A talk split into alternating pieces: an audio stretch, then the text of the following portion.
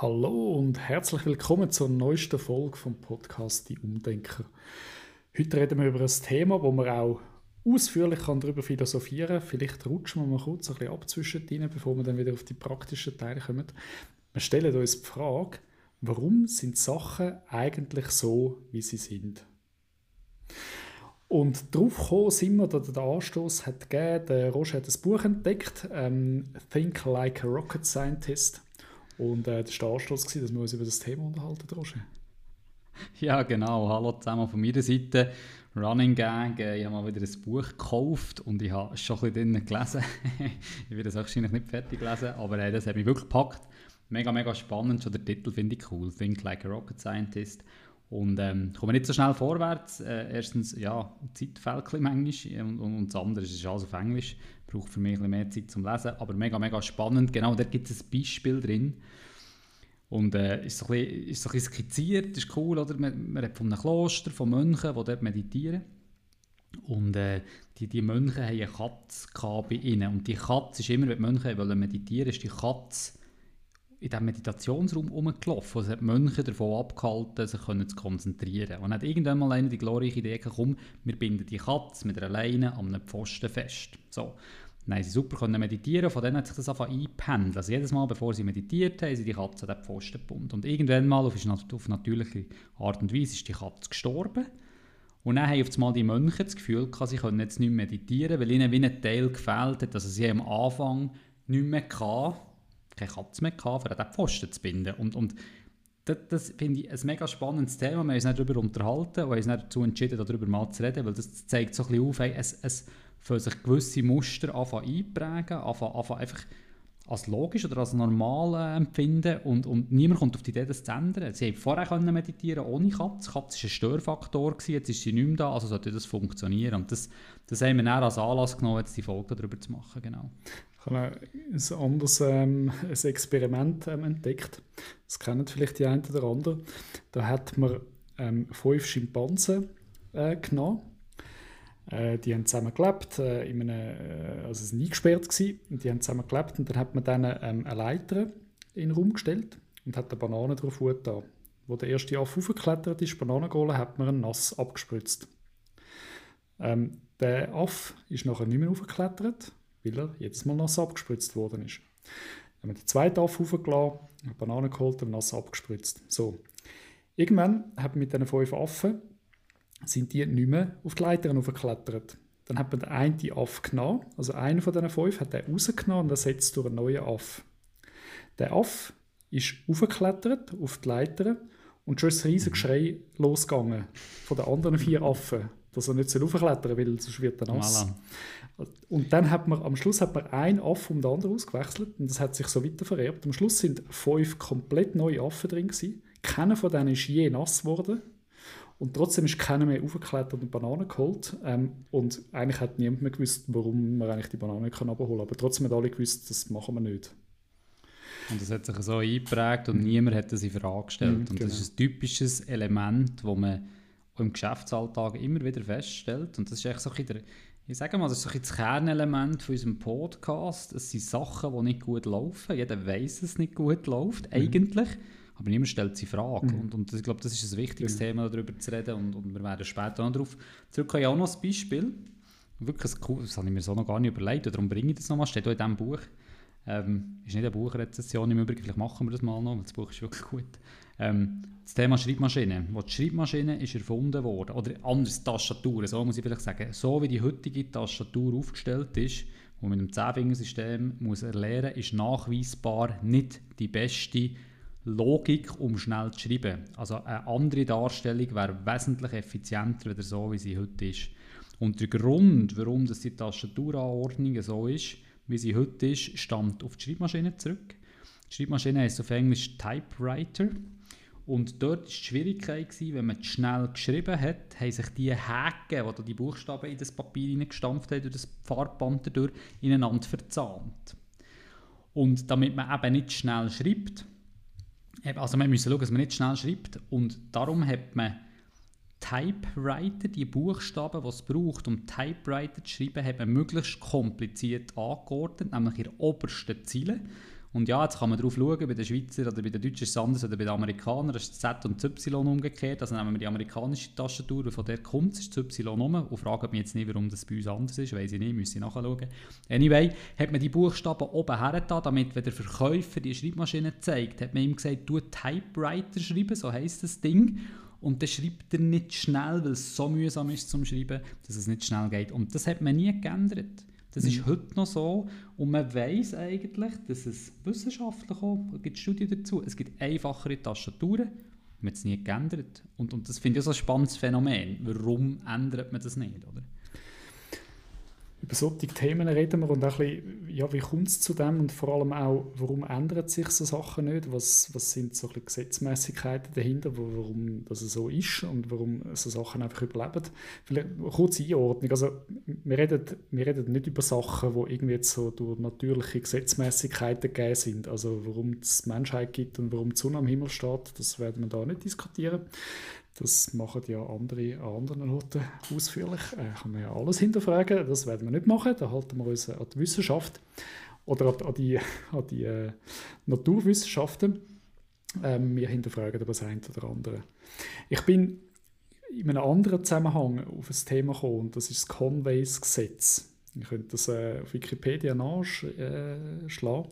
Das war ein Informatiker. Gewesen. 1968 hat er das herausgefunden ähm, oder respektive hergeleitet, dass er hat untersucht, IT-Systeme, also Firmen, die IT-Systeme entwickeln, heute ist Software, dort ist sicher auch noch viel Hardware gewesen, dass was als Produkt hinten rauskommt, also wie das IT-System am Schluss aussieht, wie eine Software funktioniert, wie eine Hardware gebaut ist, dass das maßgeblich davon abhängt, wie die Firma oder die Organisation aufgebaut ist. Mhm. Also das heißt, wenn man eine gleiche Fragestellung zum Beispiel für eine Softwareentwicklung in zwei unterschiedliche Organisationen hingibt, mit gleichen Mitteln, gleichen Kompetenzen, dann kommen mit Sicherheit hin zwei unterschiedliche Lösungen raus. Microsoft hat das sogar einmal untersucht bei ihrem Betriebssystem äh, Vista. Haben sie mhm. den Zusammenhang hergestellt, dass die Komplexität vom Betriebssystem Vista nachweislich mit der Komplexität von der Organisation zusammenhängt. Also mit anderen Worten kann man sagen, du tust eigentlich die Art und Weise, wie du das Unternehmen strukturierst, hat Einfluss darauf, wie die Bereiche zusammen diskutieren und dementsprechend kommt dann das Produkt hinten raus, oder? Genau. Und ja, ich überlegt, was spannend wäre, was haben sie dann für Schlussfolgerungen daraus gezogen? Haben sie dann aufgrund des Produkts, das komplex war, ihre ganze Organisation umgestellt? Das wäre eigentlich eine Konsequenz daraus, aber ich glaube, das wissen wir nicht. He? Nein, aber ja, also, also es, ist, es geht genau um das, oder? Durch, da können wir noch, also da ist so ein Kern, glaube von der Diskussion, vielleicht führen, so ein bisschen, was Organisationsstruktur, die geben natürlich vor, wer mit wem wie intensiv irgendwie zusammenarbeitet und was da für Entscheidungsprozesse laufen. Und äh, das hat logischerweise einen Einfluss darauf. Also da reden Leute miteinander oder andere eben nicht miteinander und entsprechend mhm. finden Diskussionen statt oder nicht. Und dann äh, ja, hat das einen Einfluss darauf, was für Ideen und Lösungen das man kommt. Finde ich, ja. ja finde ich einen wichtigen Punkt, absolut. Mhm. Aber es gibt viele Sachen, wo, wo, wo eben nachweisbar Gerade die Unternehmen ist ein gutes Beispiel, wo nachweisbar wirklich nicht gut laufen und, mhm. und gleich macht man wie nichts dagegen. Ich weiß nicht, ähm, ob wir die Themen jetzt schon aufgreifen wollen. Wir gehen zuerst noch, du hast mhm. noch einen anderen Punkt bei dir, gell? Ja, vielleicht genau, und das, nachher wieder so ein bisschen in die Praxis zurückkommen, einen kleinen mhm. Ausflug machen, so ein bisschen vielleicht ein paar Erklärungen, warum wir vielleicht auch Menschen so einfach ticken. Das hat, also viel, es ist ja menschlich, also warum so Sachen passieren. Ähm, ich denke, eins ist vielleicht so ein bisschen die, die selbsterfüllende Prophezeiung. Also, ihr kennt das alle, oder? Also, was man denkt, dass hinten rauskommt, hat einen recht großen Einfluss darauf, was dann tatsächlich äh, passiert. So, so ein Beispiel, das ich gefunden habe, wo ich mal ein bisschen gegoogelt habe, ist so, am Anfang des Corona-Lockdown, mögt ihr euch erinnern, haben viele Leute, aus was für Gründen immer viel WC-Papier gekauft. Alle haben kommuniziert, hey, wir haben genug WC-Papier, aber ja. die Lieferkette hat nicht mehr nachmögen durch das hat es tatsächlich so ausgesehen im Coop und im Mikro, wenn das WC-Papier knapp wird, was dazu führt, dass noch mehr Leute WC-Papier kaufen, weil sie denken, oh, das WC-Papier geht aus. Und ja, äh, es ist nachher tatsächlich knapp geworden, obwohl es eigentlich kein einen objektiven Grund dafür geben, dass man sollte jetzt WC-Papier kaufen in Masse. Also, ja, aber du bringst natürlich eine Spirale in Gang, ja. oder? Durch das, dass es eben auch wirklich verknappt wird, eine Knappheit gibt, haben die Leute mhm. Angst, äh, ja, die haben uns eigentlich erzählt, das ist ein Problem und dann wird noch mehr gehamstert und, mhm. und, und. Ich mich wundern, wie viele Leute heute noch von diesem Hamster-WC-Papier kaufen, zerren. Also, äh, ja gibt sicher Leute, die garagenweise WC-Papier gehortet und brauchen jetzt vielleicht die letzten mhm. Rollen oder so. Also denkt dran, es hat immer genug Papier. genau, bis etwas anderes passiert. Und das andere, denke ich, hat dann so ein einfach zu tun, wie, wie unser Hirn funktioniert. Also das meiste, was wir irgendwie entscheiden und denken, das passiert ja unbewusst. Äh, das sind Automatismen, die laufen einfach ab und, mhm. und führen entsprechend zu Handlungen. Und das Wenigste passiert eigentlich ganz bewusst. Das Wenigste sind bewusst die Entscheidungen, bewusst denken. Und dann passieren viele Sachen einfach aus dem Unterbewusstsein raus. Und ja. dann muss man wirklich angehen und das wird bewusst mal hinterfragen, du, warum machen wir das eigentlich so? Könnte man es eigentlich auch anders machen? Also es ist einfach gegeben, wie wir Menschen gestrickt sind quasi. Da kommen wir übrigens... Kommen wir doch, doch mal ab bei Praxisbeispielen, mhm. hätte ich gesagt. Weil vieles haben wir auch schon aufgegriffen bei mhm. uns, kann man vielleicht auch sagen. Also in der ersten Folge haben wir darüber geredet, eben Zielvereinbarungsthema, Meetings, das sind ja so Beispiele, wo wir können sagen hey, ähm, ja, jeder von euch kennt es, man hockt in einem Meeting, fragt sich, was mache ich hier eigentlich, in dieser Zeit könnte ich anders machen, man passt nicht auf und und und. Und äh, von dem her ähm, ja, ist es ein typisches Beispiel, wo man anders machen könnte. Man hat hier versucht, ähm, noch andere Beispiele zu beleuchten, die wir noch nicht so explizit äh, angeschaut haben. Und ich glaube, eines der Themen ist halt wirklich so, dass die Organisationsstrukturen, die Grossunternehmen, so das sogenannte Silo-Denken. Mhm. Und ich habe ähm, heute lustigerweise wieder, ich mache Weiterbildung im Moment, und wir haben heute das Thema aufgegriffen, wo wir das angeschaut haben, wo, wo wo, wo Leute sich geoutet haben in, in grossen internationalen Betrieben und gesagt haben, weisst, ich als Manager ich verbringe 40% von meiner Zeit damit, die Torpedos, die auf unseren Bereich abgeführt werden, abzuwehren. Also im Sinn Torpedos von Angriffen, schlecht machen und, und so die Kämpfe unter verschiedenen Organisationseinheiten. Weitere 40% benötige ich dafür, ich muss zurückschlagen, also sprich Torpedos auf die anderen schießen, weil wenn man mich angreift, muss ich mich auch wehren. Und die restlichen 20% benutze ich dafür, meine Torpedos aufzurüsten, damit ich die weiterentwickle und möglichst besser bin für die anderen. Also lange Rede, kurzer Sinn, null Mehrwert generiert für das Unternehmen, null Wertschöpfung generiert, sondern 100% absorbiert damit, einfach interne Kriege zu führen. Und um das ist jetzt ein krasses Beispiel. So ein Beispiel ist mir persönlich nicht bekannt, wo einer nur so Zeug macht. Vielleicht auch ein überspitztes Beispiel. Aber de facto passiert das heute schon. Und ich glaube, jeder, kann sich, der mal in einem grossen Betrieb geschafft hat, findet sich dort wieder, es passieren schon viel zu viele Grabenkämpfe noch unter Organisationseinheit. Das ist so mein Empfinden. Ich weiß nicht, wie du das erlebst oder erlebt hast bis jetzt. Ja, ich erlebe das auch gut. Ähm, wo ich jetzt arbeite, ähm, bei der ZHW, ähm, arbeite ich im Bereich so, so man kann dem zentralen Dienstleister ähm, sagen, da ist neben IT so Facility Management und, und Finanzservice und so drin. Und wir verstehen uns wirklich als interne Dienstleister. Ja. Und dort habe ich mich auch schon gefragt, ähm, genau, für alle, die zuhören, genau gerne mit mir in die Diskussion gehen. Vielleicht hinterfrage ich da auch ein bisschen etwas, aber das darf ich bei erst dreieinhalb Monaten, dort darf man Sachen hinterfragen. Ähm, dass man so ein bisschen, wenn man sich sehr stark als interner Dienstleister sieht, dass vielleicht dann auch so ein bisschen, also es hat ja gute Seiten, oder? weil es hat das Dienstleistungsdenken, man will wirklich äh, unterstützen und man ist sich bewusst, ähm, dass äh, die anderen Departemente, wie wir die Abteilungen mhm. sagen, wirklich dann den, den eigentlichen Mehrwert von der Organisation liefern. Das finde ich alles gut. Wenn man das aber vielleicht übertreibt, führt das vielleicht dazu, dass man selber wie so ein bisschen nicht mehr in die Gestaltungsrolle geht sondern im Prinzip einfach gesagt, ja, wir sind der Dienstleister. Also die anderen müssen uns halt sagen, quasi, was wir sollen machen sollen. Jetzt ein bisschen plakativ formuliert. Ja, ja, und das führt zu einer Haltung, wo noch einfach Sachen nicht mehr passieren. Also vielleicht hinterfragt man dann irgendeine Anforderung, die vielleicht jetzt aus irgendeinem Departement kommt, einfach nicht mehr oder stellt dann vielleicht keinen besseren Vorschlag entgegen, sondern sagt einfach quasi, ja, okay, ist gut, machen wir. Und dann ja, kommen eben hinten raus Sachen, die rauskommen, weil sie einfach so sind, wie sie sind. Wo es vielleicht auch andere Wege gibt. Absolut. Also weißt, aber es ist ja immer so die Frage, oder? was es geht auch in die Richtung mit den Silos. Mhm. Was lässt sich zentralisieren, was muss dezentralisieren oder was lässt sich vereinheitlichen, über einen Kamm scheren und was nicht. Mhm. Das habe ich in meiner Zeit im Einkauf halt auch immer wieder erlebt. Oder in einem Grosskonzern denkst du so, weiß nicht, Facility Services, also so die ganze Reinigungsarbeiten, die man meistens ja mit, mit einem Partner bringt, äh, weiß doch nicht, jetzt lernen wir halt die Köderkübel nur noch einmal pro Woche dass man in gewissen Büros so viel Homeoffice gemacht wird und so, vielleicht länger, aber in anderen, die täglich halt auch aufgrund der kurzen Pausen vor Ort essen und so, lenkt das halt vielleicht nicht. Und dann musst du halt schon überlegen, ja, es ist zwar einfacher, über einen ganzen Konzern eine Lösung zu machen, weder 100 individuelle, aber auf der anderen Seite musst du halt wirklich überlegen, ja, wo mich es denn eventuell Sinn, gleiche Ausnahmen zu machen. Da gibt es, glaube ich, kein richtig und kein falsch, aber ich glaube, viel wichtiger ist, dass man sich mit dem Thema auseinandersetzt. Und das ist auch irgendetwas, wo, wo sich Leute immer wieder als Kunden sind, eben du vom externen oder vom internen Dienstleister, Kunden von diesen internen Dienstleister, fühlen sich manchmal auch nicht verstanden, weil sie halt einfach das Gefühl haben, ja, uns lässt man gar nicht zu, jetzt hat man mhm. entschieden, das muss man einheitlich machen und, und das finde ich auch ein schwieriges Thema. Oder? Ja.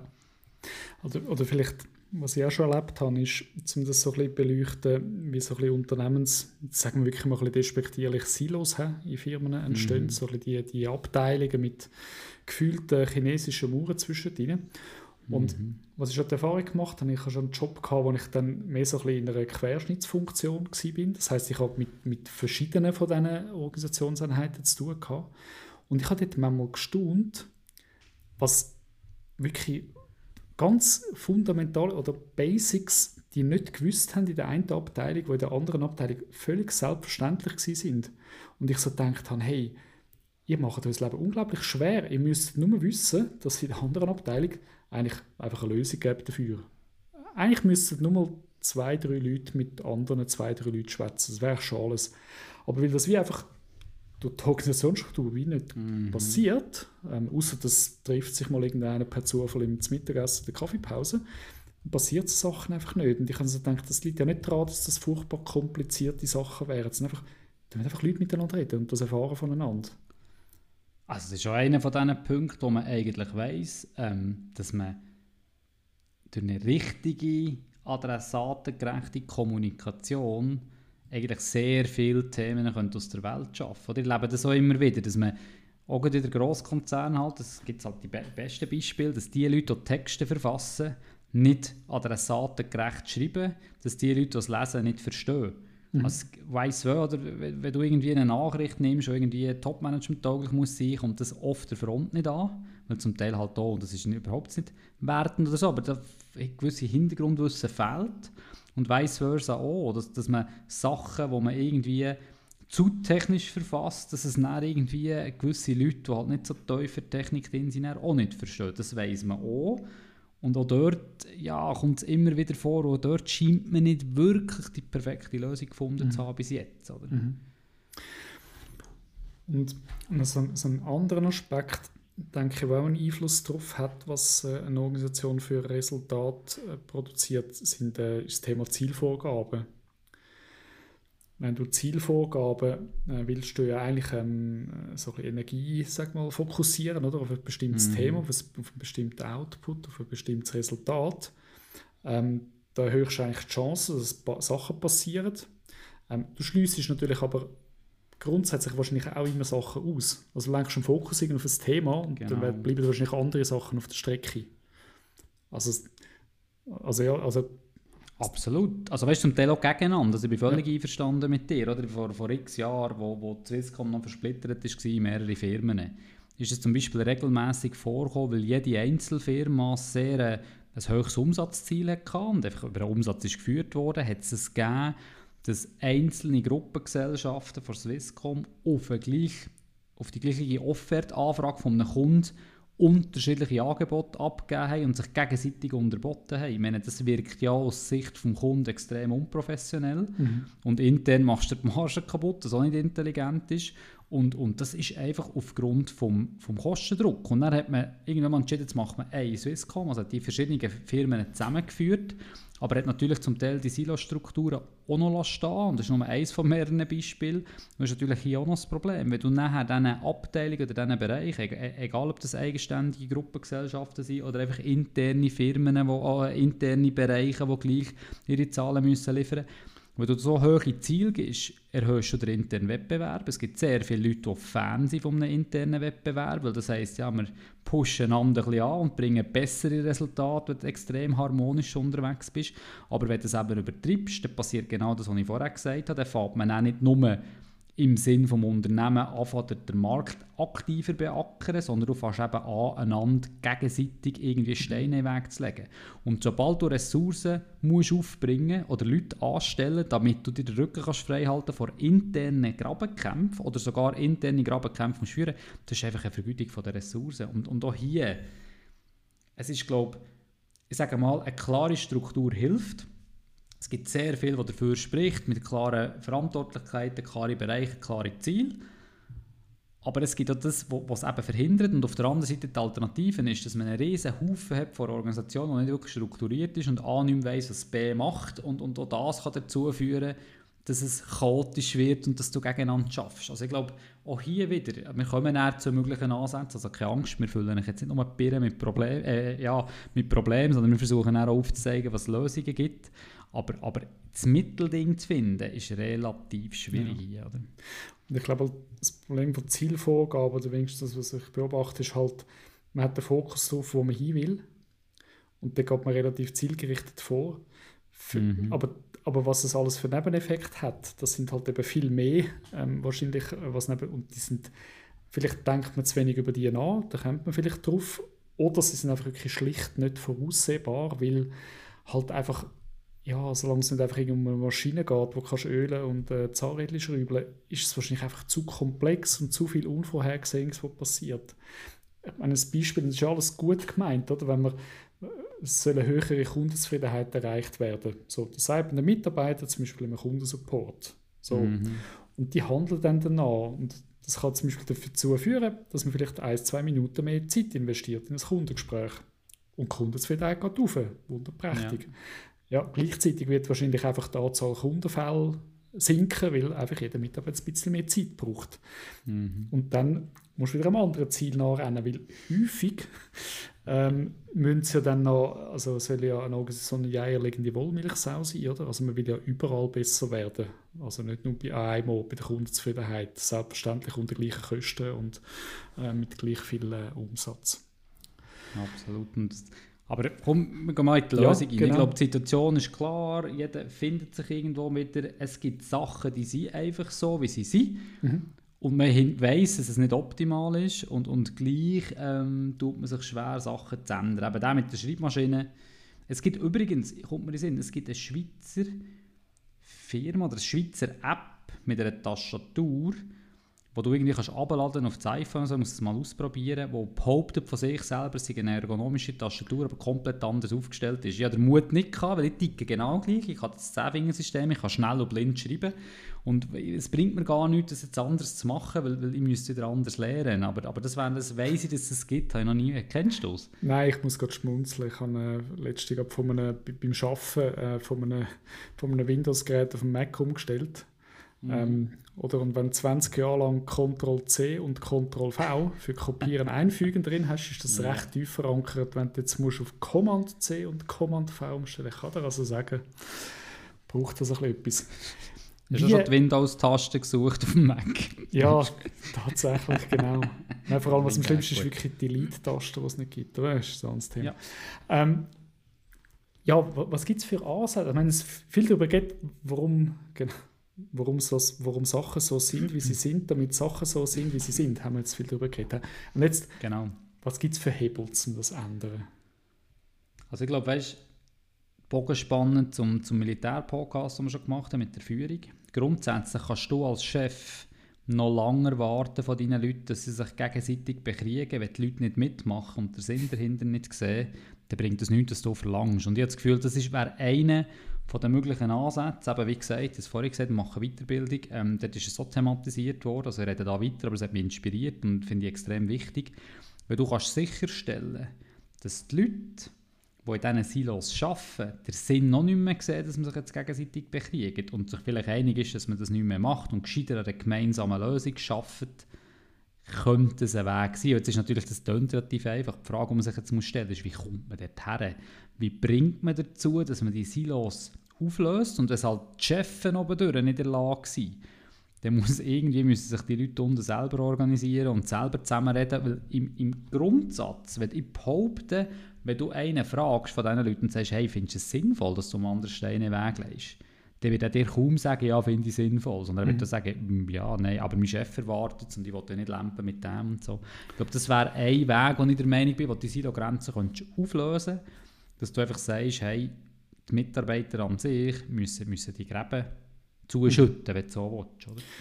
Genau, und jetzt ähm, eben mit, mit Appell allein funktioniert es wahrscheinlich nicht, wobei das nicht ganz unwichtig ist, dass man das kommuniziert, dass mhm. das ähm, erwünscht ist, das Verhalten, und auch kommuniziert, dass man es früher anders gemacht hat, dass vielleicht nicht mehr erwünscht ist. Also überhaupt man den Leuten mit Legitimation geben, ähm, dass anderes Verhalten erwünscht ist, weil viele, viele glaube tragen das manchmal so in sich, also die würden eigentlich ja. gerne anders, aber ist genau das noch quasi, aber ich glaube, der Chef will, dass ich mich so verhalte. Und wenn du dann jetzt sagst, so quasi, hey, wenn du sich anders verhaltest, das löst schon mal ganz viel aus. Also ganz viel passiert einfach schon. Ja, wenn der Chef will. Genau. Aber wenn du natürlich eine Führungskraft hast, die das nicht eingesehen und sagt, nein, das machen wir jetzt, ich glaube an das Modell und internen Wettbewerb über alles, dann ist es natürlich schwierig als Mitarbeiter. Aber irgendwann magst du nicht mehr. Und hier bin ich halt schon der Meinung, dass der Mitarbeiter an sich schon etwas bewegen kann. Er muss halt aus Eigeninitiative handeln. Es gibt auch Beispiele, die zeigen, dass es auch funktioniert hat, dass einfach gewisse sagen, ich mache nicht mehr mit, fertig.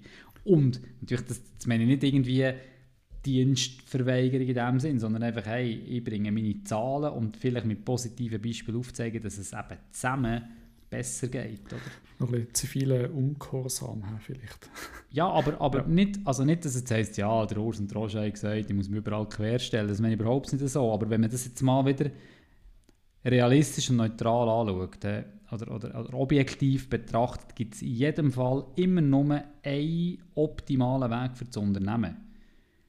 Das kann abteilungsmässig unterschiedlich sein. Es gibt so Beispiele, wo vielleicht eine Abteilung auf einmal mehr Aufwand hat als eine andere, aber in Summe, weil die eine, die weniger hat, spart so viel Aufwand ein, dass es sich lohnt aus Unternehmersicht, dass die andere Abteilung ein bisschen mehr Aufwand betreibt, wenn man irgendeinen Prozess ändert. Das ist natürlich für die Abteilung, die mehr Aufwand hat, relativ schwierig zu verstehen, dass sie jetzt einen umständlicheren Prozess hat als die anderen, aber aus Unternehmersicht gibt es in jedem Fall, egal wie groß das Unternehmen ist, immer nur eine beste Lösung. Und das müsste eigentlich das Ziel sein, dass man versucht, im Gesamtbild, im grossen Ganzen zu verstehen, was ist das Beste für das Unternehmen und dann anstatt einander zu bekriegen, einfach zusammen den Weg geht.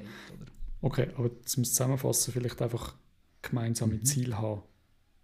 Absolut. Weil, Absolut. Weil, also, solange sich irgendwie Ziel von, von, von Teilen von Organisationen widersprechen, wirst du, also Brauch, da müssen sie sich eigentlich gegen, gegen etwas auflehnen, was dagegen spricht. Also gemeinsam ein Ziel haben, dass man eben quasi sagt, hey, der eine hat ein bisschen mehr Aufwand, damit der andere weniger hat und für die gesamte Organisation wird es dann besser. Okay, wenn natürlich beide den geringsten Aufwand als Ziel haben, wird das nicht funktionieren. Genau. Und du hast vorher etwas Wichtiges gesagt. Das hängt natürlich zusammen, dass ich Kommunikation funktioniert, also dass ich die Informationen habe, mhm. die ich brauche, um überhaupt das grosse mhm. Ganze zu sehen. Es braucht eine Bereichsleitung, die in der Lage ist, das klingt jetzt relativ banal, aber es sind nicht jede Bereichsleitung ist in der Lage, gemeinsame Ziele zu fokussieren. Mhm. Die haben zum Teil auch unterschiedliche Gründe, warum sie das eine machen oder das andere nicht. Also es, braucht über, es braucht gemeinsame Ziele, und es braucht äh, äh, äh, Informationen und das Verständnis von allen auf allen Stufen, in welche Richtung das Unternehmen geht. Also auf Englisch sagt man dem einen Purpose, auf Deutsch würde man dem sagen, einen gemeinsamen Zweck, eine Orientierung, eine Vision, wie auch immer man das anmalen Aber es geht immer um das Gleiche. Oder? Wir müssen ja. wissen, wo man her will, als Unternehmen und nicht als einzelne Bereiche. Ich glaube, das ist so über den gemeinsamen Ziel, das Übergeordnete, dass auch ja, ähm, dass es auch längerfristig äh, funktioniert, dass sich die Leute auch so ein bisschen tiefer als einfach nur jetzt gerade Ziel und irgendein Zielsheet und von einem Jahr zum nächsten orientiert, sondern so ein bisschen grundsätzlich verstehen, in welche Richtung wir gemeinsam äh, gehen. Ja, genau. Und, und eben, wir haben vorhin darüber geredet, dass, dass vielfach eigentlich Kooperation verhindert wird äh, durch, durch Organisationsstrukturen. Und ich denke, ja. muss man sich, das kann man jetzt, also, das kann man einfach sagen, ja, man muss halt Kooperation fördern. Ich denke, das ist wie so ein, ein Resultat aus verschiedenen Sachen. Also zuerst musst du mal überlegen, was verhindert Kooperation. Es ja. können zum Beispiel ähm, Organisationsgrenzen sein oder, oder Entscheidungsweg. Dort muss man vielleicht ansetzen. Es gibt sonst noch so vielleicht zum Kooperation fördern. Wo könnte man ansetzen? Ja, Vertrauen. Sorry. Mhm. Also weißt, wenn ich meinem Gegenüber nicht kann vertrauen kann, bin ich auch nicht in der Lage, Kooperation zu machen. Also weißt, mhm. wenn ich immer muss Angst habe, dass mein Verhandlungspartner intern oder mit dem, ich zusammen arbeite, irgendwann mal ins alte Muster zurückgeht und doch auf seine eigenen Ziele her arbeitet, dann kommt es nicht gut, wenn ich bereit bin, nachzugehen und er nicht. Das machst du ein, zweimal maximal und dann machst du es einfach auch nicht mehr und dann, dann, dann kannst du auch nicht mehr von einer Kooperation reden. Also es braucht das mhm. Vertrauen. Für das muss man auch bereit sein, mit anderen Leuten zu reden, sich austauschen, die Leute lernen zu kennen und, und wirklich, und das braucht dann auch, wenn du gemeinsame Ziele hast, musst du es von von, durch alle Hierarchiestufen durch und nicht mehr irgendwie individualisieren und anders machen, sonst, sonst funktioniert das System nicht. Also es muss wirklich wie ein Ruck durch die ganze Unternehmung gehen. Oder? Ja. ja, und dann ist es sicher am Schluss einfach auch ein Haltungsthema und dort, äh, ja. ja, wenn, wenn das natürlich, wenn, wenn eine sehr wie soll ich sagen, sehr kompetitive Kultur vielleicht gehabt hast, wo das eben vielleicht noch, also der interne Wettbewerb vielleicht wirklich erwünscht war, ähm, und zu seinen Erfolg geführt hat, das willst du das umstellen. Ähm, da musst du den Leuten auch Zeit geben. Vielleicht schaffen das auch nicht alle, äh, so ein bisschen das Verhalten Absolut. zu ändern. Da muss man sich vielleicht auch auf den einen oder anderen trennen, ähm, wo sich einfach nicht kooperativ verhalten. Aber schlussendlich, weil Kooperation heißt immer so ein bisschen, du, du musst auf andere zugehen, auch einen Kompromiss machen, mal abweichen vom eigenen Überzeugung, vom eigenen ja. Weg, Kompromisse eingehen, dass, dass wirklich Win-Win-Situationen entstehen, dass nicht irgendjemand muss gewinnen und unweigerlich andere verlieren. Absolut. Und du musst schon irgendwie können identifizieren, ich glaube, das ist schon wichtig. Ja. Also Unternehmen muss dir sagen, was hergeht und du musst in dem, du musst dein Teil dort drinnen sehen, du musst dich als Teil vom Ganzen sehen und es kann nicht sein, dass du dann, weißt, Identifikation meine ich auch mit Rückschlägen oder mit Zeit, das kann nicht sein, dass wenn du einen Kunden gewinnst, dass nur die Verkaufsleute Erfolg feiern. Ich meine, da muss mhm. jeder vom ganzen Unternehmen Freude haben, dass man einen Kunden gewinnt und dementsprechend auch an dem teilhaben. Und das andere ist, es sollte jeder aufregen im ganzen Unternehmen von, von alle, die ganze die ganze Belegschaft, die du Kunden verlierst. Oder wenn eine Kundenreklamation trifft. Das ist nicht nur der Mitarbeiter A und B, die dort in diesem Prozess involviert waren, sondern es hat jeder einzelne nerven, weil es nicht gut ist, wenn du unzufriedene Kunden hast. Und da sind wir, glaube ich, in gewissen Unternehmen noch, noch weit, weit weg von diesem Thema. Mhm. Ich versuche mal die Zusammenfassung ähm, für die Frage, warum sind Sachen eigentlich so, wie sie sind.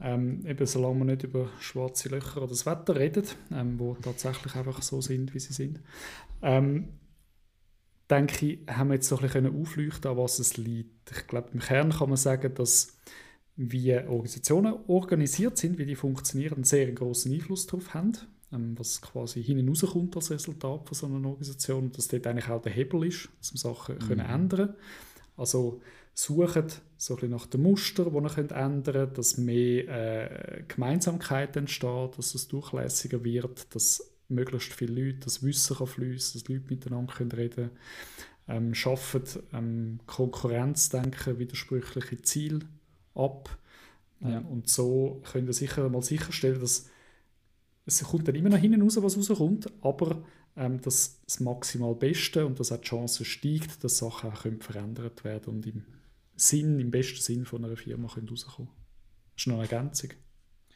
Ja, ein Punkt ist mir noch wichtig. Also ich finde es gut, dass du gesagt hast, absolut. Ich glaube, es trifft ziemlich auf einen Punkt. Was mir noch wichtig ist, ist, Leute nach von Rückschlägen nicht zurückbinden und suchen Gleichgesinnte im Unternehmen. Also ich kann euch versprechen, es gibt, ihr seid nicht der Einzige im Unternehmen, der nicht Fan ist, sich gegenseitig zu bekriegen. Es gibt ganz viele Leute in anderen Bereichen, die das genau gleich sehen.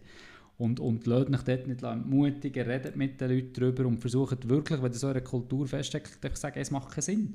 Und ihr werdet andere Leute finden und euch mit denen vernetzen, finde es extrem wichtig. Und das ist, es braucht mehr von diesen Leuten, meiner Meinung, das ist meine ganz persönliche Meinung, es braucht mehr von dem zusammen, kooperativ, gemeinsam in eine Richtung ziehen und es gibt kein Mensch auf dieser Welt, der mir erklären kann, kann es jeder gerne probieren, mir erklären warum das interne Grabenkämpfe irgendwelche Ziele sollen bringen für unsere Kunden, bessere Produkte, bessere Preise, whatever. Ich kann gerne mit mir mal an den Tisch hocken, die Diskussion führe ich sehr gerne.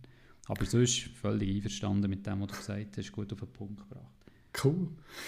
Ja, dann ist jetzt auch wieder mal eine Podcast-Folge entstanden, die im Kasten ist, die jetzt auch so ist, wie die Podcast-Folge jetzt ist. äh, merci vielmals, Roger. Genau, die entstehen, weil wir miteinander schwätzen, weil wir eine Struktur geschaffen haben, damit wir miteinander schwätzen, damit Podcast können entstehen. Ist cool gewesen. Genau. Danke vielmals, wieder sehr äh, auch für mich so ein bisschen das Thema vertiefen. Merci vielmals, Roger. Merci dir, Urs, und euch allen einen wunderschönen Tag. Merci für zuzulassen und bis bald. Tschüss zusammen. Tschüss miteinander.